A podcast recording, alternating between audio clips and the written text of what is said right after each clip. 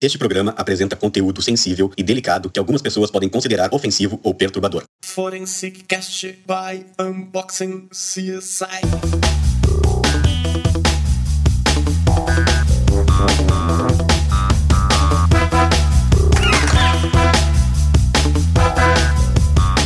Olá, estamos começando o Forestcast, o podcast da Perícia Criminal Brasileira. Eu sou o perito criminal Eduardo Lima Silva.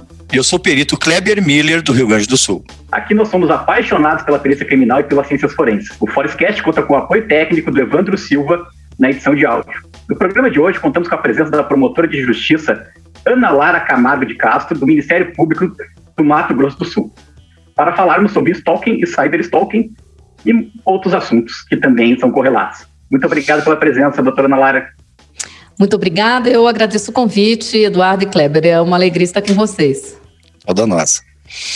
Vamos então, primeiro, uh, passar alguns recadinhos para quem nos acompanha, né? Para depois já começarmos diretamente nos nossos assuntos aí, que são bastante interessantes. A gente sempre lembra que quem nos acompanha nas plataformas da Apple, seja o iTunes, seja o próprio Apple Podcasts, que é possível fazer uma avaliação do nosso trabalho lá e deixar também alguma mensagem. Inclusive, no dia 12 de julho, recentemente, o Uberlandino deixou um recado lá que eu achei, gostei bastante, claro, nos, nos lisonjou, né? Que diz assim: o título é Lado Humano da Profissão com Olhar Técnico. Apaixonado por este podcast, finalmente um programa que traz o lado humano da profissão, mas com um olhar técnico. A precisão e riqueza e informação que é compartilhada é enriquecedora. Parabéns a todos e todas os envolvidos e envolvidas. Então, obrigado, Uberlandino, pela mensagem. Quem quiser deixar as mensagens lá também, isso é possível nas plataformas da Apple, né? Nós agradecemos bastante. Mas vamos agora conversar então com a nossa convidada, né? E aquela primeira pergunta, assim, para que ela nos conte um pouquinho a trajetória dela, né? De como ela uh, se tornou promotora de justiça e o que ela tem de formação, né? Porque o que, interessa hoje é nós conhecermos um pouco mais a doutora Ana Lara Camargo de Castro. Bom, eu sou promotora de justiça aqui no Ministério Público do Mato Grosso do Sul. Agora, início do ano que vem, vai completar 25 anos. É, venho daquela geração que entrou na Faculdade de Direito logo depois da Constituição de 88, né, com a ascensão é, das perspectivas do novo Ministério Público brasileiro. É, com as mudanças que a Constituição de 88 trouxe, eu fiz o concurso em 1996, tomei posse em 97. No Ministério Público, Eduardo e Kleber, já trabalhei em todas as áreas possíveis, né? É, Atualmente, estou na coordenação do Grupo de Combate ao Crime Organizado aqui do Mato Grosso do Sul. Também atuo como membro auxiliar na Comissão de Planejamento Estratégico do Conselho Nacional do Ministério Público. O que me liga né, ao tema de stalking e cyberstalking, é, eu até te, fiz um primeiro livro sobre esse tema, né, em parceria né, com o Spencer Cido, que é advogado lá em São Paulo, em 2017, é, antes de estar tipificado, e agora nós relançamos o livro em 2021 com a tipificação do 147A. Mas o que me liga a esse tema, e eu comecei a estudar stalking e cyberstalking, foi no âmbito da promotoria de violência doméstica, que eu implementei aqui no estado em 2006, com a entrada em vigor da Lei Maria da Penha. Fiquei nessa promotoria é, 10 anos, entre 2006 e 2016. Nesse período, me afastei para o Master of Laws nos Estados Unidos, né, pela State University of New York, e nos Estados Unidos, esse tema de stalking, de cyberstalking, é um tema muito antigo, estudado há muitos anos, tipificado, acho que a gente vai bater um papo sobre isso ao longo do programa, e justamente nos Estados Unidos eu tive uma oportunidade muito grande de avançar nesses estudos, porque eu atendi muitas vítimas de stalking é, é, ao longo da minha atuação na promotoria de violência doméstica. Então, em resumo, é isso, dá, dá um panorama aí, é, ligeiro da minha carreira. Certo. Então, eu acho importante, assim, a gente sempre gosta de também puxar a questão dos conceitos, né? Porque a gente, muitas pessoas não são da área, né? Estão se aproximando, querem conhecer essas informações. Então, é interessante a gente botar os conceitos, né? O que, que se entende como stalking e cyberstalking? Bom, então vamos, vamos começar, porque as pessoas perguntam muito para mim, Ana, de onde que vem esse verbo, né, to stalk? Então a gente começa com ele porque é legal. Então, é, o, o, verbo to stalk a gente empresta da biologia, Eduardo, a gente empresta da biologia, do estudo de predadores, né? É uma forma de predação é uma forma é, é de aproximação subreptícia é, que o determinado predador faz na sua presa, e inclusive com seleção de fatores de gênero, de idade, de porte físico, enfim, verificar se aquela presa tem alguma debilidade ou não. Então ele fica à espreita e no momento certo ele embosca, dá o bote. A gente sabe que tem muitas outras formas de predação, é predação em grupo, como fazem os lobos, né? Predação já de, de, de, de carcaças, como né, os scavengers fazem, como é o caso de urubus, mas é, animais como leões, como tubarões brancos, como ursos polares utilizam do, do stalking para poder é, é, caçar. Então vem daí. Isso porque assim o, o stalking clássico ou o stalker clássico que a gente pensava, ele era mais subreptício e ficava vigiando, acompanhando, seguindo sua, sua vítima, né, deixando ela naquele estado de medo e pânico. Claro, a gente vai falar ainda sobre, sobre isso hoje, é, hoje em dia, isso mudou um pouco, porque não necessariamente ele quer ficar sorrateiro, né? A internet é, divide alguns perfis de stalkers de pessoa que, pessoas que gostam hoje de se exibir, né? Vamos dizer, é, importunar alguém ostensivamente. Então, a internet mudou um pouco esse perfil. Como conceito teórico, a gente diria que o stalking é sempre caracterizado é, por um curso de conduta, portanto é um crime habitual, não é uma ação isolada, né? É um curso de conduta que é caracterizado aí, então pela habitualidade já falei, mas pela impertinência, pela insistência, que vai gerar é um padrão de assédio, de importunação, de vigilância, de perseguição. O legislador optou por crime de perseguição, mas a gente tem que entender não necessariamente a perseguição física, né? É uma perseguição no sentido de importunação importunação, de assédio, de incômodo, de impertinência, que vai resultar na vítima mais do que um mero ah, incômodo, mais do que um mero ah, eu não gostei, né? Ou vai gerar um, um temor mesmo, né, pela sua integridade física, pela sua integridade psicológica, ou aí uma, uma, uma, violação da sua privacidade, da sua liberdade, liberdade no sentido físico ou virtual. Então, essa é a ideia. Esse curso de conduta caracterizado por essa insistência, por essa impertinência, por essa habitualidade, num padrão de assédio, de vigilância, de perseguição, de importunação que acarrete aí mais do que um mero desconforto. Em resumo, é isso. E qual é o histórico disso em termos de a preocupação em buscar meios legais ou meios de persecução penal para combater, vamos dizer assim, esse tipo de situação? E até a legislação, né, doutora? É porque a, era difícil até em como enquadrar o, essas condutas é, antes dessa legislação, que essa legislação aqui, a, a 14132 de 31 de, de março, né, agora de 2021, se eu estou correto. Exatamente, que é, inseriu ali o 147A no Código Penal. É, bom, vou, vou, falar uma perspectiva do histórico americano e a gente pensa aí no histórico brasileiro.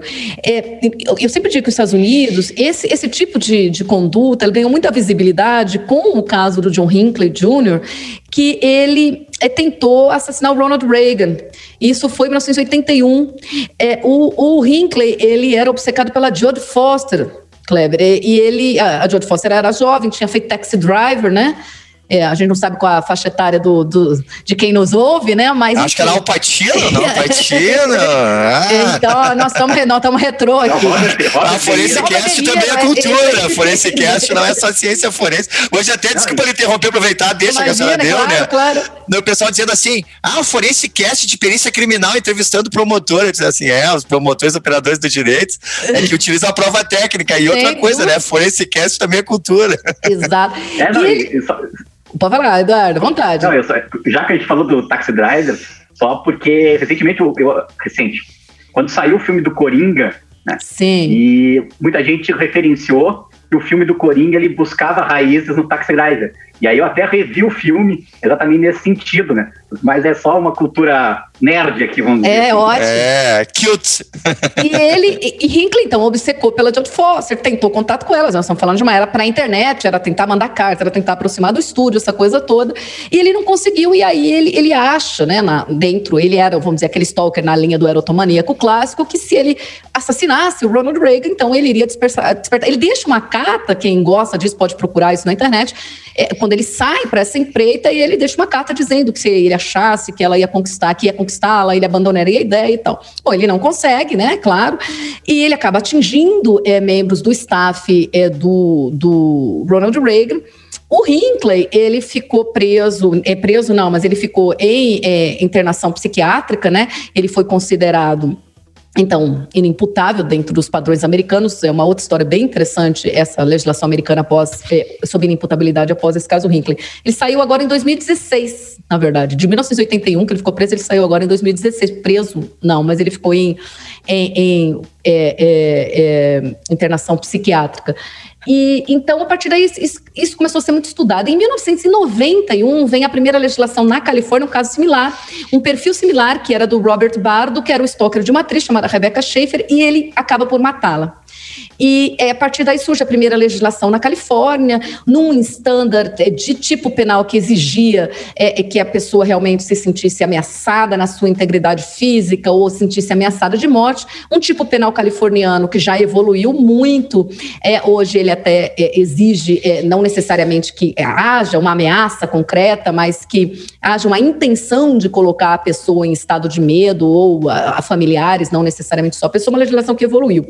Mas quando a gente fala em Estados Unidos, nossos ouvintes saberem, é um modelo de federalismo diferente do nosso. Nós estamos falando em 52 legislações. São legislações penais nos 50 estados, mais a legislação federal, o crime, de stalking federal, e a mais um crime de stalking militar no âmbito das Forças Armadas norte-americanas. Então, são 52 legislações é, é, tratando, né, versando diferente. Aí o tipo penal vai variar, né? Se vai exigir realmente medo ou se basta um abalo emocional substancial para configurar. Enfim, a, a tipologia muda um pouco.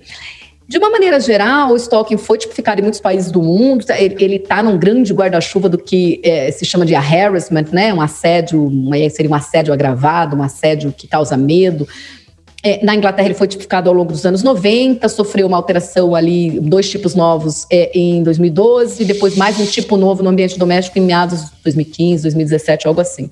O que é interessante para a gente falar nessa história do mundo, Eduardo Kleber, para linkar com o Brasil, é que esse, essa, o stalking assim já estava muito tipificado, ele já estava meio pacificado no mundo todo, mas ele vai sofrer né, um, um, novo interesse com a ascensão das redes sociais, dos aplicativos mensageiros, é porque a forma de stalkear modificou, né? Então o cyberstalk, a gente vai falar disso é, ainda hoje, é, é, tornou, deu uma grande visibilidade para essa maneira de, de, perseguir, de importunar, de assediar as pessoas. Então, esse é o tipo de delito que ganhou muita visibilidade é, é mais recente. No Brasil, o que, que acontecia que o Gleber puxou isso? Como nós não tínhamos um tipo penal de stalking, o que, que acabava acontecendo? É, no âmbito, por exemplo, da Lei Maria da Penha, foi onde eu atendi inúmeras vítimas de stalking, aquele tipo de stalker é, de ruptura relacional. É, a gente, ou a vítima às vezes não conseguia sequer registrar uma ocorrência porque ela era, não era compreendida, ou se registrava pela contravenção penal de perturbação da tranquilidade, né? É, é, perturbar alguém por assinte ou outro motivo reprovável uma contravenção que acabou sendo revogada agora com a entrada dessa lei, o que não foi muito bom, porque o stalking, como eu falei, é um crime habitual, ele exige um curso de conduta, e quando não se consegue configurar esse curso de conduta, só se tem uma conduta isolada, né, ou só se tem a prova de uma conduta isolada, a gente ficou sem aquela contravenção que era, vamos dizer, um tipo guarda-chuva, né, um tipo penal mais abrangente. Mas, é, então, chega atrasada, sim, Kleber, no Brasil, porque é, é, muito difícil registrar. E é, e é, importante divulgar, por exemplo, esse trabalho que vocês estão fazendo, porque uma, uma, das características do stalking é que no curso de conduta, é muitas vezes os atos iniciais, antes de uma escalada, eles são por si inofensivos. E então não vai ter uma ameaça concreta, até porque se eu falar eu vou te matar, né, Eduardo, eu já tenho um 147 é, caput há muito tempo ali no Código Penal.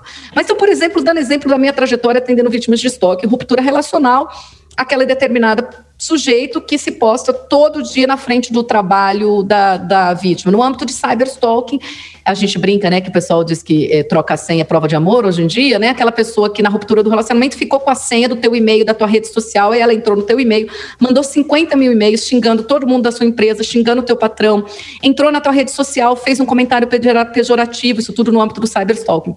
É, mas, antes dessa escalada, às vezes a pessoa só se posta todo dia fisicamente na frente do teu trabalho.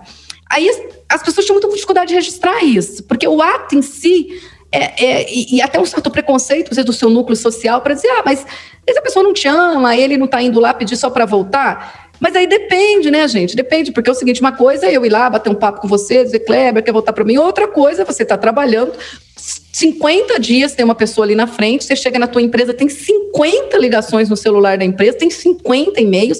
E o que, que acaba acontecendo com essas mulheres que eu atendi, muitas delas? Elas perderam o emprego. Né?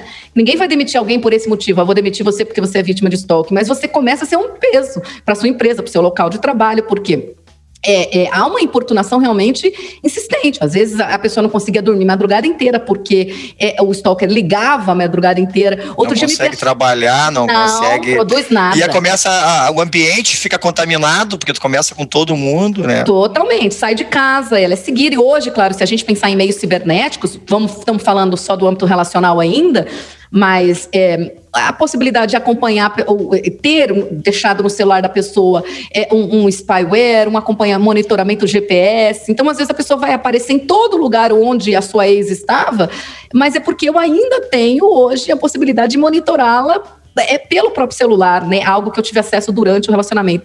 Então, atendi muitas mulheres no âmbito, por exemplo, fazendo um recorte de pornografia, o que eu atendi em termos de cyberstalking, eram ex-companheiros que pegavam daí é, é, é, imagens do âmbito relacional e anunciavam as suas parceiras em sites pornográficos, em sites é, é oferecendo como trabalho sexual. E aí colocava o telefone, né? O celular verdadeiro dela.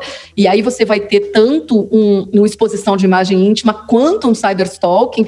E isso às vezes gerava eh, um efeito cascata, porque eu anunciava a pessoa com o celular verdadeiro dela, com uma imagem dela, e, e, e o, o, tipo de, de, de desencadeamento era imenso. E se estima, assim, que 25% dos stalkings podem escalar para agressão física e agressão sexual e cerca de 2% para feminicídio e para homicídio.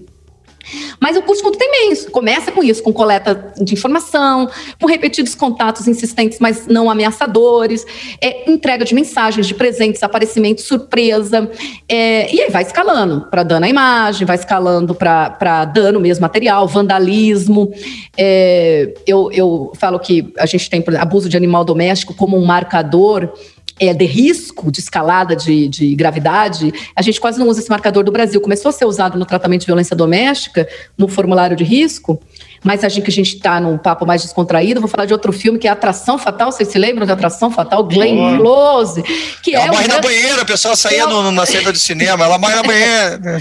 e, e, é um filme, é o grande filme de stalking, né, dos anos 80 americano, e há uma cena de abuse, né, com o um coelho, né, da, da menininha dele, que ela acaba fazendo né, ali um maus trato de animais domésticos, é, demonstrando o nível de risco que ela apresentava. Mas para quem curte filme de stalking, daí especificamente, é, essa é uma boa dica uma dica retrô também, né? Mas é uma, é uma boa dica de, de um stalker nessa, nessa linha, nesse perfil que é o stalking rejeitado. Marcelo sabe que a gente sempre traga alguns dados, né? Agora, enquanto a senhora estava conversando aí, claro, estava ali prestando atenção, mas também foi atrás de alguns dados aqui, né? É, tem um registro aqui do G1, eu não sei se a senhora tem esses dados, do estado de São Paulo, ele registrou, né, 680 queixas de estoque no primeiro mês após a perse é, após perseguição ter sido considerada crime, né? Então, tem essa matéria do G1, então eles falam aqui essa média, né, de, de 23 queixas por dia, e aí, ah, depois da matéria, depois uma delegada fala, a Jamila Ferrari, é, que as pessoas às vezes não, não faziam as ocorrências por não saber também que isso era crime, por não existir a tipificação que é crime. E talvez até é tão importante a gente divulgar. A, a, muito interessante, né? O Eduardo ter trazido a temática, né? É, foi a ideia dele, né? Para a gente também divulgar isso para que as pessoas é, a gente sempre falou muito isso na secretaria sobre as estatísticas, né, doutora, que às vezes são subdimensionadas, porque os crimes, às vezes, as ocorrências são maiores, só que elas não, elas não têm ocorrência, não tem aquele registro. E a importância de que se formalizem os registros, né, porque a gente tem esses dados e também que se criem políticas que combatam isso, né, só um, um registro aí trazendo os dados. Sem dúvida, Kleber, e eu acho que destacando dentro desse ponto que você está falando, uma das coisas que eu sempre falei para vítimas e que sempre tenho falado quando as pessoas me convidam para esse tema, é que como esses primeiros contatos, às vezes, eles não são é, é, ameaçadores, a própria vítima demora a se entender como vítima, ela, ela demora a perceber que ela, ela é vítima. É, ela, é, uma das coisas que nos Estados Unidos é muito comum é, é, o diário de incidentes de stalking, ou seja, um log, onde a pessoa anote que dia, que horário, que tipo de prova pode ser coletada a partir dali, para quando ela chegar numa delegacia para fazer um registro de ocorrência, ela ter uma narrativa cronológica, porque senão fica muito bagunçado, né? E às vezes é colhido tipo assim, olha, é, é, o sujeito me ligou 50 vezes, mas tudo bem, o quê? Mas ligou é, é, é, que período de tempo? Ele ligou de que número? Então, assim, é, você organizar dentro de, de um de uma sequência, de uma lógica, qual que foi o fato, qual que foi a data, para caracterizar o curso é, de conduta é importante. E já que a gente está num programa de perícia, né, daí, portanto, falando de prova sempre, é, uma das coisas que acontece muito com vítimas em geral desse tipo de delito é que como é um delito que importuna muito, né, é, é, você, você tem dois riscos sempre presentes, né, um risco é da escalada para um crime mais grave, beleza, mas você também tem o risco da persistência, que eu entrevistando elas, era uma das coisas que, assim, era mais presente nelas até do que, que a escalada, que era, assim, a ideia de que ela nunca mais ia ser livre, ou seja, que ela nunca mais ia se livrar, assim, o abalo psicológico é muito grande, porque a pessoa acha assim, eu nunca mais vou poder andar na rua, eu nunca vou poder usar de uma rede social, porque essa pessoa vai estar sempre atrás de mim, acompanhando meus passos. E nesse coisa horrível. É, e nesse é, sentido, o que, que acaba acontecendo? A pessoa recorre a um mecanismo de defesa, que é normal para todos nós, é negação, é minimização, é culpabilização, e muitas vezes ela deleta tudo. Sabe, é, é, vocês trabalham na perícia, sabem como eu, que a pior coisa que pode acontecer é a própria vítima é, destruir né, os elementos de prova. Isso acontece muito, porque eu tenho aquele milhão de postagem, por exemplo, numa rede social ofensiva que vai caracterizar um padrão de stalking. Além de outras ofensas que pode caracterizar crimes contra a honra, não sei. O que, que, eu posso fazer? Por exemplo, eu posso desativar essa rede social, mas eu não preciso excluir a rede social. Dando um pequeno exemplo. Mas muita gente desespera e vai lá, eu excluo. Quando eu excluo, bom, eu gero um problema na produção dessa prova, porque eh, a partir do momento que eu precisar dessa prova e eu for Restauro. atrás de um provedor, o provedor pode ele provavelmente ele não, ele, não, ele não excluiu, provavelmente ele teria, né? Mas ele pode dizer que não tem. Né? Ele pode dizer que não tem. A gente sabe que as, essas grandes empresas, esses grandes é, provedores de aplicações na internet, eles têm um acesso gigantesco a informações privadas nossas, enfim. Mas o fato é que, às vezes, a pessoa faz coisas assodadas. Então, eu tenho aquilo dentro de um, de um WhatsApp, são conversas por WhatsApp, por exemplo. Eu vou lá e deleto tudo. Não, porque assim, acho que se eu não falar mais com ele, se eu limpar isso aqui tudo, a pessoa vai sumir. E, e, os perfis de stalker são assim, às vezes a pessoa some, daí te dá um tempo para você achar que aquilo acabou e ela vai voltar dali para diante. Então, a questão da preservação da prova é muito relevante, né? É, é muito relevante para fins de uma perícia, se precisar no sentido técnico, mas se não precisar de uma perícia, é para outras coisas, né? Vamos dizer assim, para você é, fazer aquelas é, é, é, pedidos de preservação dentro dos, dos é, serviços de atendimento a autoridades, né? Que a gente chama de LERS, por exemplo, de um grupo Facebook é, ou de um Google, enfim, você fazer o pedido de preservação de prova, você fazer é, é, a, a, a, certificação digital daquela determinada conversa num, num WhatsApp, é, enfim. É, isso é muito importante as pessoas terem em mente, né? É a vou puxar, uma, vou puxar um pouquinho para o nosso lado aí, doutora. É, a, a senhora deve conhecer o, o, o, juiz Alexandre Moraes da Rosa, né? Que fala Sim. sobre o processo, o processo penal e a teoria dos jogos, né? Sim. É, eles, eles também têm um podcast, e num dos podcasts ele fala do Verifact. Né? Não uhum. sei se a senhora conhece o Verifact. Conheço, conheço sim. É, então a gente fala em, até para o pessoal entender que uma coisa é, é, nós termos aqueles dados, por exemplo, uma conversa, é, vamos supor que é, eu, a doutora, o Eduardo, né, uma coisa, a gente vai lá e dá um print nisso e coloca isso como uma prova dentro de um processo independente, né, de ser civil criminal, né. É, e outra coisa, isso é ser aceito. Né? Então, para essa aceitabilidade, ela passa pela prova e pelos metadados, que são aqueles dados que realmente é, trazem a, a, a o endereço, onde aquilo realmente está, o caminho digital, o endereço digital daquela conversa, naqueles códigos Sim, série 1, aqueles binários, né? que precisam ser extraídos com as ferramentas certas. Então, assim, claro, a gente tem essa figura, e aqui no canal a gente sempre fala bastante do perito criminal, né, da perícia oficial, mas algumas provas é, também aceitas, tanto que ela é falada por um juiz, né, um juiz criminal, é, sobre essa é. produção de provas que as pessoas podem usar. E eu testei o Verifact, até com um caso meu, né, o Eduardo sabe em off aí, e, e realmente funciona muito legal, assim, sem fazer marketing nenhum, né, do, é, da, da, da, ferramenta, existem outras, né. E, e... Pode, pode terminar. Não, e aí eu testei, né? É, é, muito interessante. Não sei se a senhora já teve a oportunidade de testar uma ferramenta que nem essa. Não sei se a senhora fez até por curiosidade, né? Porque ele, ele, ele vai fazendo aqueles registros, a gente vai rodando, por exemplo, uma conversa no WhatsApp, vamos numa coisa simples, né? E a gente consegue também gravar um vídeo. Daqui a pouco a gente consegue explicar algumas coisas que estão ali, que às vezes até aquelas conversas, dependendo das conversas é, tiradas de contexto, ou até a gente entender a história.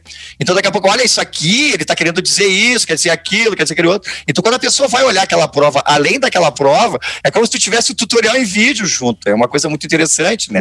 Que é diferente até, até de uma prova que às vezes a própria perícia produz, que é o que, que ela faz? Ela vai ali, extrai, né? Materializa aquilo e faz. É só esse adendo aí em relação a. É, puxando um pouco aí da, dessa parte técnica aí da, da, da, da produção de dados e de provas. É, eu, eu, é, o Verifact é um método bem eficiente, é como o pessoal fala muito em ata notarial, mas a ata notarial é menos eficiente e, e até mais cara, né? inclusive, em termos até de, de custo. E isso, o Verifact tem sido muito utilizado também, Kleber, assim, até para dar uma dica para as pessoas, no cível.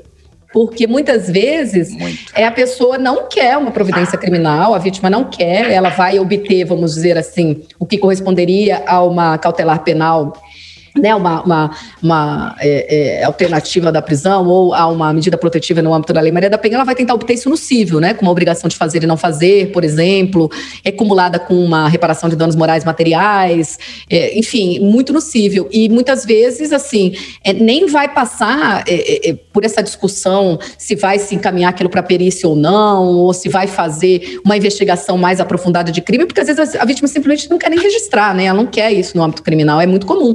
E Verifact tem sido muito utilizado para quem trabalha também no civil. É, é, o Verifact, mas às vezes assim mesmo, eu falo para as pessoas, você falou de print, né?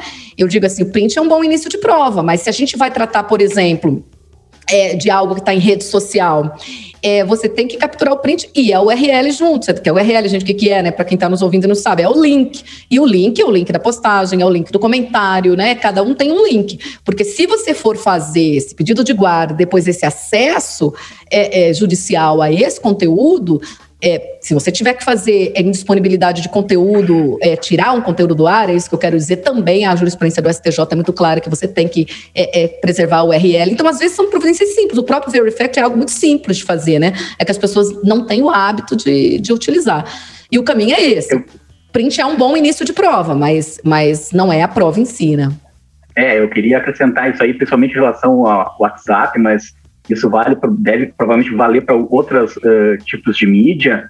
Uh, existem aplicativos que simulam conversas de WhatsApp, -huh, simulam, -huh. né? Então, então muitas vezes o, o print, é, quando chega pro perito, aí a posição do perito, né? Chega o print pro perito, o perito diz, não, mas isso aqui eu consigo simular no aplicativo. Isso eu, eu, consigo. Então, é, é, isso é, é uma questão que é bastante importante, sim, Acho que o print é o, é o início do processo, mas a concretização da, da prova ela precisa de, de mais, uh, vamos dizer, uh, elementos individualizadores, né? Identifiquem aquele material. Então, uma, uma, das coisas, Eduardo, é nessa linha, por isso que eu falava da questão da preservação pela própria vítima. Quando eu estava na promotoria de violência doméstica, é, que a gente implementou no âmbito das DEAMs, era a figura do que a gente chamava auto de constatação para esses casos de, de stalking, especialmente, é, que simplesmente, é, é, justamente para evitar isso, quando a vítima ia registrar a ocorrência, se pedia a apresentação, por exemplo, do celular dela, e o celular era visto e disse, ó, foram detectados, então, 50 ligações da meia-noite às 5, da 1 às 5, do número tal para o número tal, aquilo estava dentro do aparelho dela, se, se você fazia um, uma detecção é, é, melhora isso, a ideia do print, né? Porque adianta você tirar um print dizendo ligações ou print da conversa, mas aí se fazia, olha, essa conversa foi detectada do número tal, do tal, no, no interior do aplicativo WhatsApp, porque daí se conseguia constatar por uma, uma ali é, é, a, é, o agente ali na delegacia de polícia, que em tese, né, claro, a gente diz tem fé pública, que aquilo não estava no WhatsApp fake, por exemplo, que é um, é um desses aplicativos, né, chama WhatsApp fake, que simula conversa de WhatsApp. Então, porque é bem isso que você falou, né? Então, uma coisa é, é, o início de prova, outra coisa é formar o conjunto probatório todo. Então, então pode-se tentar um auto de constatação, pode-se tentar um, um, um, um, um, aplicativo como o Verifact mesmo, o Ata Notarial, há várias outras, outras formas, né? É, mas é muito importante que as pessoas preservem, né? E isso, às vezes, a gente pede a prova porque a própria vítima não preservou. Ela pagou aquilo tudo no WhatsApp, é, e o WhatsApp, por exemplo, você não tem acesso às conversas, né, ao conteúdo das conversas, nem com ordem é, judicial, nessas conversas, né? É, é, é, a empresa, eu digo o grupo Facebook, que é dono do WhatsApp, ele não, ele não fornece, né? Então tem aquelas grandes discussões, é, é hoje em Supremo Tribunal Federal, sobre ah, se vai cumprir ou não vai cumprir ordem judicial, se, se há possibilidade de é, acesso backdoor, né, de quebra de criptografia, enfim, mas a tendência do STF é dizer não, preserva-se a privacidade, eles não são obrigados a, a, a fornecer um acesso backdoor, eles não são obrigados a, a fornecer um acesso backdoor, uma quebra de criptografia para as autoridades. Então, aí tem outras é, questões. Vai...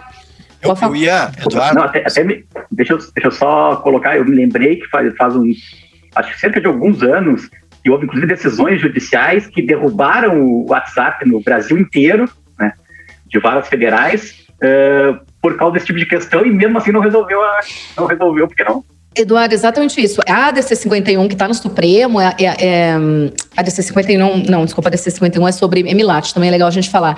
Mas é, é, é a 403 e acho que a 5527, que são duas ações que estão no Supremo, é, uma na relatoria do ministro Faquinha, outra na relatoria da ministra Rosa Weber, trata justamente dos bloqueios de WhatsApp. Porque, para quem está nos ouvindo saber, eu, de onde que vem o, o bloqueio, né? É, isso vem do Marco Civil da Internet. O Marco Civil da Internet ele tem um escalonamento de sanções para os servidores, né? É, servidores de aplicação, os provedores, desculpa, provedores provedores de aplicação na internet. Então, começa com advertência, quando não cumpre a ordem, depois escala para multa, depois escala para suspensão é, é, temporária das atividades, que é o que a gente chama de bloqueio, né? E, e justamente essas ações aí discutem isso, é, essa possibilidade de uma ordem judicial obrigar ao, ao provedor a fazer uma quebra da criptografia, a fornecer um acesso backdoor não está, então acho que com ambas as ações estão com pedidos de vista do ministro Alexandre de Moraes, mas já com os votos lançados dos relatores no sentido de que as empresas não, não são obrigadas assim, se ela me permite, eu vou fazer. A gente sempre faz algumas é, complementações, né? Até pelo pessoal que segue, né? Que são estudiosos, aí as pessoas não conhecem. Eu vou lhe dizer, a senhora até referiu uma coisa, eu, eu, eu, tenho, eu vi as citações agora em termos de prova, é, que nós falamos bastante em ata notarial, o Verifact, e também se fala em blockchain, né?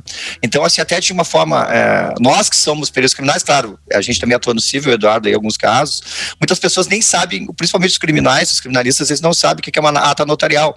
Então, até a pessoa entender entender que ela é um instrumento público, a exemplo de uma escritura pública, na qual um tabelião ou outra pessoa autorizada no cartório, um preposto, por solicitação da pessoa interessada, ele relata os fatos, fielmente aqueles fatos para as pessoas.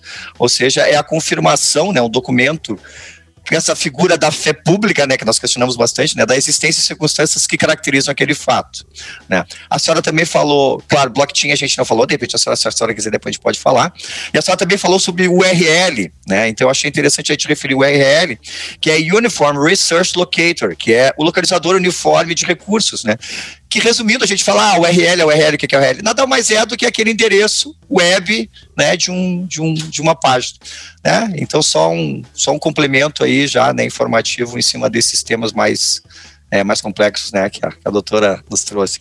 É, eu queria aproveitar, eu queria retomar uma questão que a gente tinha comentado até em algum momento, que é que os stalkers, os stalkers não são, não são o mesmo perfil todos, né?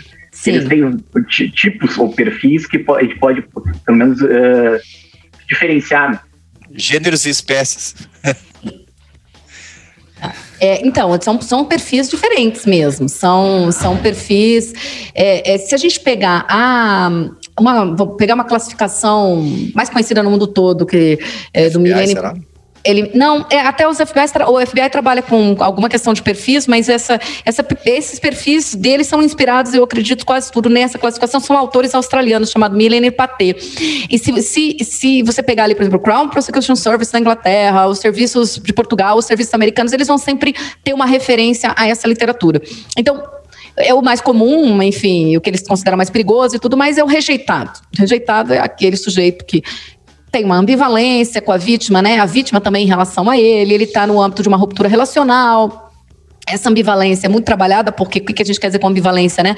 A pessoa ou já amou, ainda ama, ou teve um vínculo, ou tem um filho, então ele acaba sendo considerado o mais perigoso no mundo todo porque ele tem muito acesso àquela vítima, né? É, acesso até a uma senha, como eu falei, acesso ao equipamento físico dela, mas também acesso emocional, afetivo, sabe, né? Família, filhos, enfim. Mas fora esse perfil, a gente tem o que a gente chama de rancoroso ou ressentido, que é aquela pessoa que se sente humilhada, que se sente injustiçada, ele tem uma pauta em torno de poder. Vamos dizer que nesse perfil a gente pode incluir esses stalkers de pauta política. É, eu até estava vendo uma, uma pesquisa americana do ano passado, 2020, sobre a harassment, né? E dentro do guarda-chuva de assédio, a harassment, assédio, o stalking, né? Como uma das suas modalidades. E o principal motivo, né? Do, do dos é, é, harassments e stalkings na internet nos Estados Unidos 2020, o, o motivo político é, superou gênero. Então era, era pauta política, depois gênero, depois é, a questão de cor e etnia e, e, e depois é, é, é LGBTQIA+. Então, é, foi muito interessante, é um reflexo também da polarização que aconteceu nos Estados Unidos, nós também vivemos uma realidade complexa no âmbito da política no Brasil, mas enfim, esse rancoroso, ele também, é, é às vezes, é, é, ele vai focar num jornalista, por exemplo, os jornalistas são muito vítimas de, de stalking, é, um perfil muito comum também. O outro perfil é naquela linha do Hinckley e do, do John Bardo, que a gente falou no início, que é o carente, né? Aquela pessoa que busca intimidade, ela quer formar um vínculo. É um perfil é, interessante hoje em dia com rede social, Eduardo, porque é, tem muita gente que é alimentada por uma fagulhinha, né? Eu começo a seguir alguém, a pessoa às vezes me dá uma resposta, me bota um emoji, não, é, não tem um interesse maior, né, em mim. Mas para aqueles. Confundir as coisas dentro Isso, exatamente. É, a gente passa isso de vez em quando. É, e as, é exatamente. E, as, e é uma pessoa que, o stalker nesse perfil, qualquer fagulha, né, qualquer migalha, ele, ele tem uma ideia de estar tá formando um vínculo. Tem outra, outro também nessa mesma classificação que eles chamam de conquistador incompetente, cortejador inadequado é o nome que eles dão em Portugal, que já é um stalker que procura vínculos mais superficiais, de conotação sexual, mas que ele tem uma característica que é muito interessante, porque ele faz mais vítimas, né? Porque geralmente o stalker é obcecado por uma vítima específica. Uma mas esse stalker, ele salta, né? E quando ele, quando ele incomoda, incomoda aquela pessoa e não consegue resultado, ele faz um número maior de, de vítimas. E eles, eles têm um outro stalker, que é o predador, o predatório, que o stalking já está dentro, dentro de um contexto maior de um outro delito, geralmente um delito de natureza sexual que vai acontecer, né? E o stalking, eu falo, ele está dentro é, de uma excitação que é causada pelo estado de colocação da outra pessoa em medo, né? Então, vamos dizer que ele pode estar tá dentro de um contexto de transtorno parafílico sádico coercitivo, aí, como vai chamar o CID 22, né? É, aquela, eu, eu extraio prazer, né, Eduardo, de ver aquela pessoa em pânico, porque o stalking é isso. É interessante também quando você conversa com vítimas, vítimas que não conhecem o seu estoque, não viram. E o pânico delas é absurdo, porque simplesmente, como o estoque sabe tudo sobre ela e ela não sabe nada sabe, sobre não tem nem ideia de quem seja. Assim. Nem o rosto. Então, ela não sabe se ele está ali onde ela está fisicamente ou não. E, e, o predador trabalha com elementos assim, extrai excitação nessa colocação de medo. O que a gente até propõe no livro é a estudada de um tipo novo, um perfil novo, que não está nessa classificação, até porque essa é uma classificação que antecede ao cyberstalking, que é o que a gente chama de tipo vaidoso ou ganancioso que a gente vê muito, né? Uma pessoa que começa a fazer essa prática de perseguir, de humilhar alguém, de, de, de atormentar, de importunar, mas ela não está rejeitada, não está rancorosa, ela quer ampliar o número de seguidores, ela quer formar uma comunidade, ela quer é, é, lacrar, né? Acho que essas expressões da moda agora, né? É, ela quer é, é, realmente é, gerar um, um, um, foco de atenção em si. Então, eu acho que esse é um perfil que tem muito a ver com, com rede social, né? É um perfil novo, né? Tem, tem um paralelismo com o estupro que a gente, é, a gente assistiu, claro, a gente, os, é, os, psicólogos, né, os operadores de direito, às estudam um pouco mais isso, né, nós, não tanto, assim, né, mas e aquela coisa da figura do, que a senhora falou, uma coisa assim do sofrimento, né, estuprador, aquela coisa de parece que ele não é só aquilo, ele tem uma outra satisfação que é ver aquela pessoa sofrer o pânico, né, não é só o É, então, não sei se a senhora tem alguma coisa né, em relação Sim, a isso. grande, grande parte, Kleber, assim, eu, eu gosto muito de grande parte dos meus trabalhos, e até esse livro de Stalking, esse trabalho que sai sobre isso, sobre estudos de gênero e sexualidade, já que eu faço há uns 15 anos. É, é, o estupro, ele tem uma característica é, grande é, que, embora as pessoas se eh, relacionem com crime sexual, e é um crime sexual também, obviamente, mas assim, ele também é um exercício de poder e dominação, né? Então, isso, isso também pode ser associado a alguns perfis de stalkers, né? Não todos, mas alguns perfis de stalker, porque é, o estupro tem essa característica, né? E eu sempre até me pergunto, é, é, na forma como a, a, sexualidade masculina às vezes é vivida historicamente, né?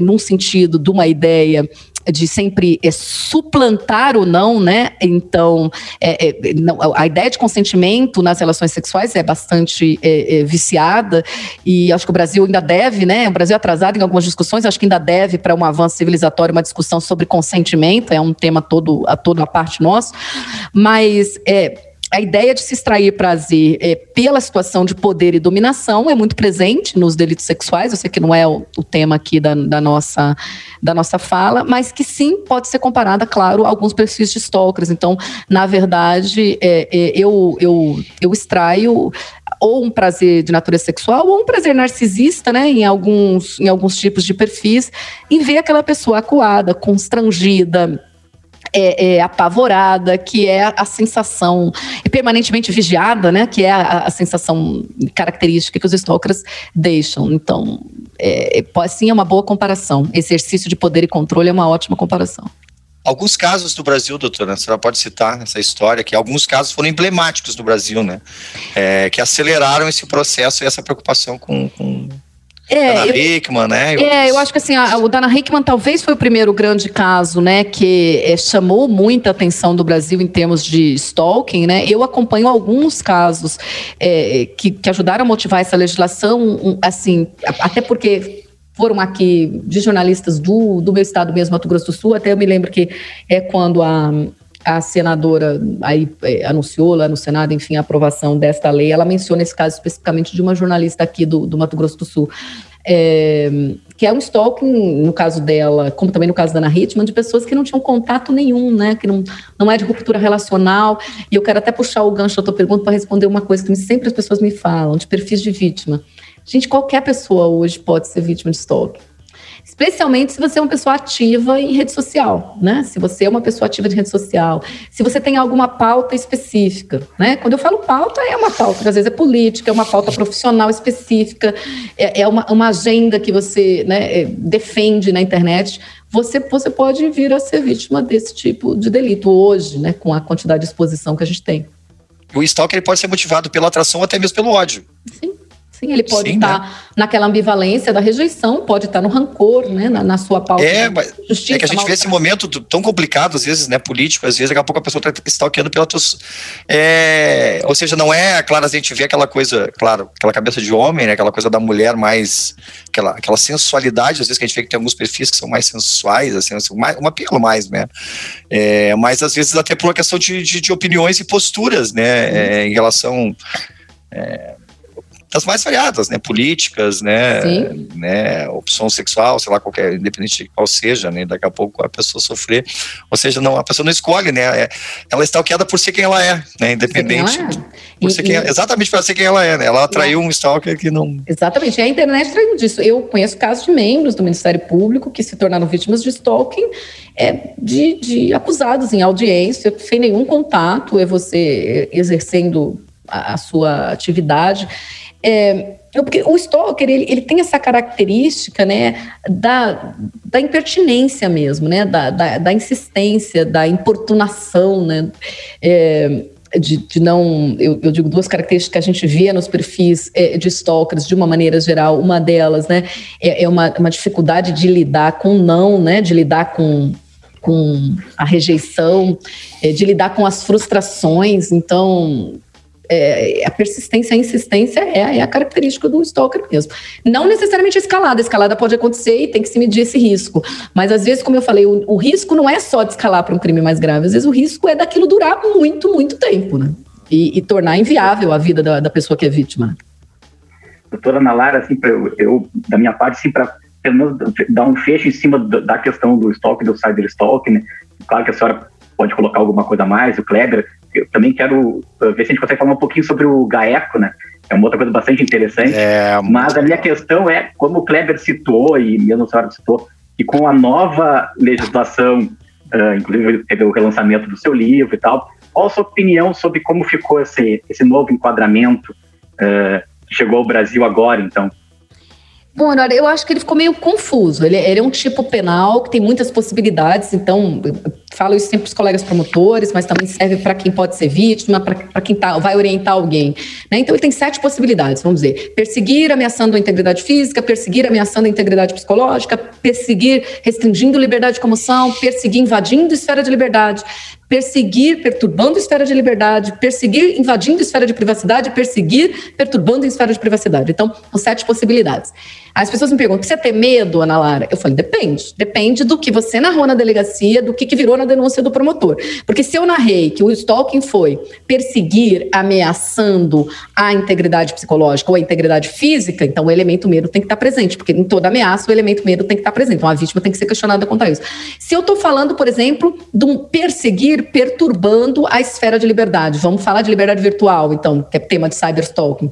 Então, se eu estou falando em perseguir, perturbando a esfera de liberdade, eu não preciso comprovar que a pessoa tem medo, mas eu vou ter que dar como prova os elementos de violação dessa liberdade, né? Como que eu percebi que a pessoa perdeu, por exemplo, a liberdade virtual dela? Então, é esse tipo de prova que vai ter que ser produzido. Olha, ela postava muito, ela deixou de postar, ela teve que desativar a rede social dela, tudo que ela falava, tudo que ela se expressava, ela era é, atravessada, ela era importunada, porque uma das formas, por exemplo, de cyberstalking que se tem que é um cyberstalking por uso da internet, não é um cyberstalking que é um assédio direto, né? Ou seja, eu falo com você, eu sou stalker, falo com você e fico te bombardeando, que seria o assédio por comunicação direta, que a gente chama, é o assédio por uso da internet, que, por exemplo, eu gero haters para você, né? É o, o cyberstalking por procuração ou por terceirização, cyberproxy, que, que se chama, né? Então, por exemplo, eu crio um, um perfil fake para como se fosse o Eduardo e eu, coloco lá falas é, é, é, discriminatórias do Eduardo. Eu vou gerar um monte de gente respondendo ao Eduardo como se fosse ele, mas não era ele, né? A identidade dele foi usurpada e foi criado esse perfil falso. É, ou pode acontecer eu falei para vocês, que é o que acontece muito, né? Eu, no, no fim do relacionamento, eu fiquei com a senha da pessoa, eu entro lá na rede social dela mesma, né? É perfil falso, e eu posto como se fosse ela, eu mando e-mail como se fosse ela, e eu gero é, eu gero haters, eu gero odiadores ali para ela. Então, se é isso, bom, então a narrativa, a construção, então é um tipo penal confuso nesse aspecto, porque você tem que fazer a prova conforme a, a, a, a modalidade dentro dessas sete modalidades que que está acontecendo que você escolheu. Isso vai vincular a denúncia do promotor, vai vincular todo o conjunto probatório. Então ele ficou um pouco confuso. E eu acho que tem um grande defeito, Eduardo, isso a gente lamenta muito, de na sua fórmula do caput, né, quando não há causa de aumento de pena, ele ser um crime de juizado especial criminal, que é incompatível, né, na nossa visão, com crime digital, crime cibernético, porque o que, que é, é juizado especial criminal? É TCO, né? TCO é, é, um formulário muito simples, ninguém vai coletar, né, é, é, fazer um caminho de prova, seja de auto de constatação, de ata notarial, de verifact, de perícia, é, é ninguém vai é, ensinar para uma vítima o que, que, é uma URL, né? Como é que vai fazer isso no âmbito do juizado? Né? Aí é o menor poten é o menor potencial ofensivo. Exato, essa prova tem que vir pronta praticamente no TCO, né? Assim que funciona. Aí você vai me dizer, não, Nalara, mas tem lá aquela previsão na lei do juizado que se a investigação for complexa, vai para a justiça comum. Mas é que às vezes ela nem é complexa, começa por aí, ela só não é coletada porque isso não é da sistemática do juizado. É, e às vezes, ainda que o promotor considere complexo e peça a distribuição para a justiça comum, tem um lapso, né, do ar temporal, isso vai e vem, o promotor de lá pode recusar, pode mandar voltar, enfim. E nisso você pode, você pode perder muita coisa. Você pode perder o prazo de representação da vítima, que é de seis meses, que também é um crime é, que depende de representação. Você pode perder o período de guarda dos provedores é, é, de aplicação, que é de seis meses, o período de guarda que a internet especifica. Enfim, então, ele ser um crime de juizado especial criminal, exceto, claro, nas suas causas de aumento de pena, ele, ele sai né, do, do âmbito do, do, menor potencial ofensivo, que vai ser o caso de violência doméstica, vai ser o caso de menosprezo ou discriminação à mulher de uma maneira geral, vai ser o caso de idoso, de criança. Mas, enfim, é, é, é, é um tipo penal problemático nesse aspecto. Bacana. Eu achei um perfil muito legal aqui do Psychology Today. Ele tem, eu sei se você não conhece, é do Dale Hartley, que ele fala dos sete tipos de perseguidores. Eu até mandei no nosso grupo aí que o Eduardo criou, né? A senhora e o Eduardo. Depois a gente pode Bom. divulgar depois. Achei bastante interessante, claro. Ele fala aqui dos, dos, dos tipos de perseguidores, né? É, então acho que é bacana o pessoal que tiver interesse, né? Fala do doméstico, da luxúria, desprezado por amor. Celebridades, né? Que a senhora falou do John Hinckley, falou dos políticos. Tem o Hit, que ele fala dos assassinos de aluguel, que perseguem as pessoas também, né? A vingança, fala muito aqui do, do é, o ex-presidiário Max Ked, a Essa falou em filmes, né? Tem o Cape Fear, que ele fala Cape aqui de um. Fear, é. Né, que ele persegue Sam Balden, Também advogado. Robert De Niro. Robert De Niro, é. Não, eu achei bastante interessante aqui, né? Dos, e aí ele criou mais ou menos aqui um. Claro, não sei se é a realidade do Brasil, né? Quem são os perseguidores, né? Desempregados, né? Entre 30 e 40 anos, ensino médio, mais inteligente, um criminoso inteligente, de qualquer raça, normalmente masculinos, frequentemente delirante, muitos desses psicopatas, né? Então fecha bem com que a. É, as pessoas me perguntam muito de Kleber de transtorno mental, eu digo, pode ter, sim, pode não ter. É, é assim, se a gente for freudiano, né? Neurose vai estar presente necessariamente, mas daí a, a ser patológico ou não. É, é, no sentido psiquiátrico, aí é cada caso. E mesmo que ele tenha um transtorno psiquiátrico, é, as pessoas precisam saber, e isso é sempre importante falar, que isso não se confunde com a questão da imputabilidade penal, né? Que a imputabilidade penal, ela, ela é por perícia, né, daí médica, aferida por médico psiquiátrico. Então, o fato de alguém ter alguma doença mental não significa que ele não vai ser necessariamente responsabilizado criminalmente, né? E até porque no, no espectro de, de doença mental, é, há inúmeras, né? Há inúmeros marcadores diferentes, né? Há inúmeras possibilidades diferentes. Então, isso também as pessoas perguntam muito, é importante a gente falar. É, em termos da prova também é, é um assunto bastante delicado, né? Porque a perícia, ela, ela a gente trabalha muito com vestígios materiais, né? E, e isso são vestígios é, não materiais, né? Então é uma coisa também bastante recente, né, Eduardo? A psicologia, a psiquiatria dentro da perícia criminal, né? A gente vê em algumas áreas, né, como das crianças aí.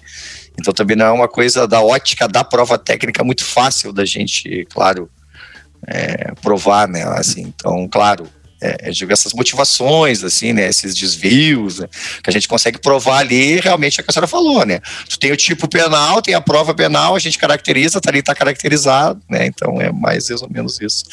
Mas o Gaeco, né, Dada, acho que nós dois também estamos bastante curiosos, né, eu acho que o Gaeco é uma coisa... É... É, é não, é assim, porque, porque é a atuação, é a, onde está atualmente a doutora Ana Lara, né, que ela até comentou conosco que é um retorno, né, então, ela é coordenadora do GAECO e que, e que é algo que se reproduz em, no Ministério Público em todo o Brasil, né? Uh, e que ela conte um pouquinho como é que funciona a atuação lá, explica o que é o GAECO, né, para as pessoas saberem sobre o que nós é, estamos falando. Essa falou, acho que está nas origens do GAECO aí, né? É, é, é interessante, assim, acho que até para, de uma maneira geral, é, para a sociedade conhecer, né? É, o GAECO, que é Grupo de Atuação Especial de Repressão ao Crime Organizado, é, é, ele já até havia isoladamente em alguns ministérios públicos, antes é, de, um, de, um, modelo de criação nacional que eu vou falar para vocês, porque é muito histórico mesmo. É, como o GAECO de São Paulo, o GAECO de São Paulo é um dos precursores, mas a gente tem outros modelos, como tinha a, a PIC do Paraná, que era a Promotoria de Investigação Criminal do Paraná, enfim, alguns, alguns é, estados já tinham. Mas em 2002, Eduardo Kleber, então vai fazer 20 anos no ano que vem, houve o, o, homicídio de um colega promotor em Belo Horizonte, Francisco Lins, o pessoal chamava ele de Chico Lins. Ele era um promotor do consumidor e ele estava investigando fraude a combustíveis né? Era um caso famoso da máfia dos combustíveis. Quem gostar de registro histórico nacional encontra isso com certeza na internet. E ele foi assassinado em via pública, né? Lá em Belo Horizonte. E a partir desse momento, é, o Conselho Nacional de Procuradores Gerais, que é o conselho que reúne todos os chefes de ministérios públicos do Brasil. Então, para quem não sabe, o Brasil tem 30 ministérios públicos, né? São 26 ministérios públicos estaduais e quatro ministérios públicos é, no, no ramo né, dos ramos da União e dentro dos ministérios públicos da União. Então, para quem não sabe, é, é, conhecer, estão o Ministério Público Federal, o Ministério Público do Trabalho, o Ministério Público Militar e o Ministério Público do Distrito Federal e Territórios. E os outros são os 26 estados. Então, nós somos 30 ministérios públicos. 30 ministérios públicos no, no Brasil. Em 2002, então, com a morte do Chico Lins, os conselhos, os, o Conselho Nacional de Procuradores Gerais, que tinha, é, é, tem, né, o, todos os procuradores gerais desses 30 ministérios públicos decidiu, então, que é, é, essa forma de investigação pelo Ministério Público, feita por grupos organizados, ela seria estruturada no Brasil inteiro. Então, a partir de aí, são criados os GAECos no Brasil todo. É o caso do meu estado, justamente, como quase todo o Brasil. E o GAECO foi criado em 2002, eu fui essa parte da primeira formação do GAECO, né, a primeira composição, fiquei no GAECO entre 2002 e 2005, na sua primeira formação. É, então, e assim se estruturou no Brasil todo. Os modelos são diferentes, né? Eles são diferentes no sentido de, de equipes que compõem, né? Alguns trabalham é, é, é, com Polícia Militar, outros trabalham com Polícia Militar e Polícia Civil, alguns já trabalham com perícia, Instituto de Perícia, né, com, com parceria trazendo peritos. As investigações são feitas no âmbito do Ministério Público por PIC, né, procedimento de investigação criminal, né, a gente não trabalha com inquérito policial, inquérito policial é o instrumento da Polícia Civil, a gente trabalha com PIC, os PIC são regulamentados é, é, no âmbito do próprio Conselho Nacional do Ministério Público, mas em cada Ministério Público também uma regulamentação de PIC. E aí as estruturas variam muito, variam do porte do Ministério Público, né, da, da capacidade capacidade financeira daquele Ministério Público. É, o alcance do GAECO também varia bastante, quando eu digo alcance, grupos são grupos especializados de combate à organização criminosa, alguns GAECos são mais fechados no tema organização criminosa, alguns admitem alguns outros tipos de investigações especiais e complexas, mesmo que não sejam de organizações criminosas propriamente ditas, o modelo vai variando um pouco. É, é, e os métodos de investigação variam conforme a investigação. A gente sabe que nós vivemos uma era digital, né? Investigação não, não necessariamente só do crime cibernético, mas investigação cibernética de crime comum, é, hoje tem um boom muito grande, né? Diferente da primeira fase que eu passei no GAECO, que ainda era uma época, 2002 a 2005, uma era, vamos dizer assim, da interceptação telefônica, por exemplo, né? Que era uma prova muito comum, investigação mais complexa. Então, é, é, os gaecos eles são muito assim muito é, famosos no Brasil inteiro porque eles acabam tendo casos de muito sucesso que atingem grupos né organizações criminosas que atingem estruturas é, muito arraigadas dentro do poder que antes da criação dos gaecos é, elas não se chegava a elas, né? E isso tem muito a ver com a história do próprio Ministério Público brasileiro pós-Constituição de 88, que é um Ministério Público é, com independência funcional, né? Com é, é, é um uma dotação né, é, orçamentária própria, enfim, a, a, o fato do Ministério Público não estar subordinado né, é, ao Poder Executivo, ou ao Poder Executivo, ou ao Poder Legislativo, e dá uma independência é, é de trabalho muito grande para os promotores, e os promotores acabam né, tocando investigações que vão atingir estruturas grandes é, de poder. Então, daí é, é um trabalho primoroso. Eu acho que o Ministério Público, não isento de erros, né, Eduardo, nem Kleber, a gente sabe que é, tudo é um processo de construção, de evolução, mas é um, é um trabalho muito. muito vocês, no Mato Grosso do Sul, é, vocês têm uma característica muito, eu acho, bastante específica, assim, né? Vocês, não sei se a senhora conheceu o Dr. Jacini, que ele claro, foi secretário de segurança. Claro, sim. Sim, e ele tinha uma grande experiência de tráfico internacional. E vocês têm uma característica numa Kleber, desculpe interromper. Doutor Jacine ouve todos os nossos podcasts, então um abraço para ele. É, o doutor Jacine, nós temos uma profunda admiração por ele, né? Ele até foi a pessoa que me convidou para ser diretor-geral e a gente teve o contato de conhecê-lo, né? É, da experiência internacional. E em relação ao Mato Grosso do Sul, vocês têm uma característica muito, muito de vocês, que é, é uma grande fronteira internacional e uma grande fronteira nacional. Porque vocês, é, o Mato Grosso do Sul ele faz fronteira com vários estados que são estados importantes e é uma porta de entrada né, de armas e drogas, acho que também seria bacana. É, certamente Sim. vocês devem ter um trabalho aí hercúleo, né, doutor? Então, deixa eu mandar um abraço ao doutor Jacine também, que conheço de muitos anos, né? Que bom saber que ele nos escuta no podcast, então receba é, meu abraço. E é, sim, o Mato Grosso do Sul, eu brinco que é um estado que o Brasil ainda não conhece, né? Ainda, ainda confunde com o Mato Grosso. Então a gente tem sempre é, essa essa dificuldade, mas o Mato Grosso do Sul é divisa com o Paraná, com o Mato Grosso, com Minas Gerais, com São Paulo, e então é com Goiás, são as cinco divisas, e é fronteira com o Paraguai e com a Bolívia. Então, é, são, são cinco divisas, duas fronteiras. Né? Então, é, é muito complexa a gestão é, é, do âmbito criminal aqui. É um corredor né, de crimes variados, é um corredor de entrada é, de droga em muita quantidade, né? É um, é um estado muito específico, tem uma gigante população carcerária. É, é, proporcionalmente ao, à, população do Estado, proporcionalmente ao porte do Estado, e isso se dá por ser um Estado corredor né, de muitos, muitos delitos, delitos de contrabando, delitos de tráfico de armas, de tráfico é, é, é de drogas, sobretudo.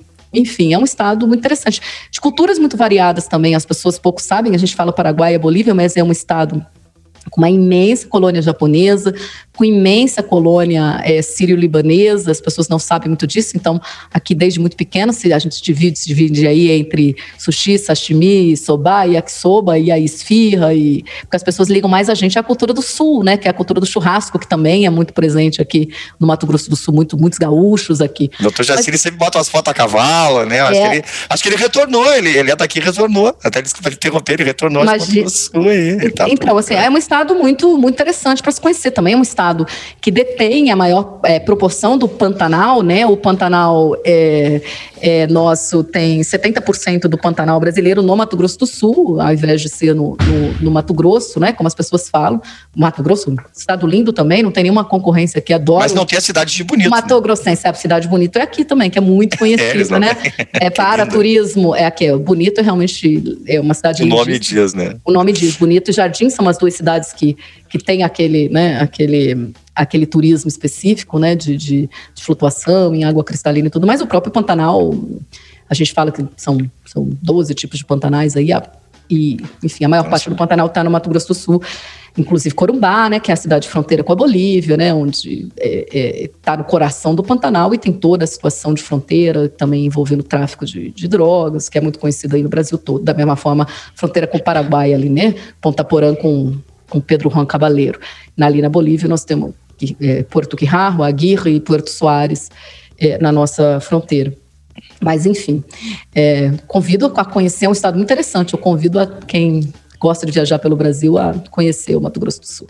É, tivemos a sorte já, né, Eduardo? de conhecer. Muito bom, muito bom. Bem, doutora Ana Lara, infelizmente o nosso horário, até a nossa combinação, né, era, passamos até um pouquinho da nossa combinação, está chegando ao final, tá? Mas eu quero agradecer muito a sua presença, assim, foi extremamente esclarecedor, acho que todo mundo que está nos acompanhando vai gostar bastante depois também de ouvir o podcast, o trabalho que a gente conversa, fez hoje, né? E, mas a gente sempre deixa para a convidada, né, a palavra final aí, fazer sua divulgação. Eu sei que é, tá com vários as eventos obras. aí, né? Tem as suas obras um também, né? evento, né? Esse, teve um evento ontem, uh, tem outra semana que vem sobre esse tema também, né? E os seus livros também, importante divulgar. Bom, eu primeiro quero agradecer o convite, Eduardo, Kleber. Em relação aos meus livros, assim, eu, o livro de Stalker e Cyberstalker é esse novo, eu tenho também um livro, a gente deve relançar ele é, é, daqui mais um tempo, é um livro de exposição pornográfica não consentida na internet, que também a gente escreveu antes da 218, e quando a 218, né, o, o 218 se entrou em vigor, né, a gente defendia muito um tipo especial de exposição de imagem íntima, é, tem um livro de perversão, pornografia e sexualidade, que é um livro, tem muito a ver com os meus estudos de gênero e sexualidade que eu falei. E eu escrevo muito sobre direito americano, né? Na verdade, hoje eu sou, acho que até mais conhecida pelos trabalhos em processo penal e processo penal americano, né? Criminal Law e Criminal Procedure. Então, eu tenho um livro de plea bargain é, sobre processo de resolução pactuária nos Estados Unidos, que é é um livro que não fala de projetos brasileiros, ele explica como que funciona o, o modelo americano. E, e quem, quem, gosta de ler coisa minha de direito americano encontra também coisa acessível na internet. Eu tenho um trabalho sobre prova por ouvir dizer hearsay, escrito que saiu na revista do TRF4, justamente, né? Então, é, tem trabalhos sobre é, freedom of speech, né? E acordo de cooperação internacional para o Rio de Janeiro, que são fáceis, fáceis de ser achado na internet e, e gratuitos também esses trabalhos, esses artigos. E foi um prazer muito grande falar com vocês e que bom que consegui esclarecer. E, e depois a senhora dá para nós a receita de onde é que a senhora arruma tanto tempo, tá bom? É, não, é, não é fácil. Todo mundo me chama, eu sou muito workaholic mesmo, conhecida por ser workaholic, então não, é, não é fácil não. Não é fácil, não. Parabéns. Bem, antes de nós encerrarmos, né, recadinhos finais aqui, quem uh, está nos ouvindo agora pelo podcast, pode nos acompanhar também essa gravação que foi feita no Facebook e no YouTube. Tá lá no nosso canal do YouTube, é o canal Unboxing CSI, e no Facebook é o Forestcast, o podcast da Polícia Criminal Brasileira. Novamente, quem acompanha pelos uh, aplicativos da Apple, o próprio iTunes ou Apple Podcasts, pode nos avaliar lá, pode dar seu, sua, sua avaliação e seu depoimento a respeito do nosso podcast. Nós já tivemos aí oportunidade de estar muito bem classificados nas categorias de crimes reais, né? Então, contamos aí com a participação de todos. Aqui nós somos apaixonados pela ciência criminal e pelas ciências forenses. Eu sou o perito criminal Eduardo Lima Silva. E eu sou o perito Kleber Miller, do Rio Grande do Sul. O Forestcast conta com o apoio técnico do Evandro Silva na edição de áudio. Hoje nós tivemos aqui a companhia da doutora Ana Lara Camargo de Castro, né, promotora de justiça do Estado do Mato Grosso do Sul. Muito obrigado mais uma vez, Ana Lara. Ana Lara. Boa noite, muito obrigada. Então, pessoal, até a próxima. Obrigado. Até a próxima. Este programa apresenta conteúdo sensível e delicado que algumas pessoas podem considerar ofensivo ou perturbador.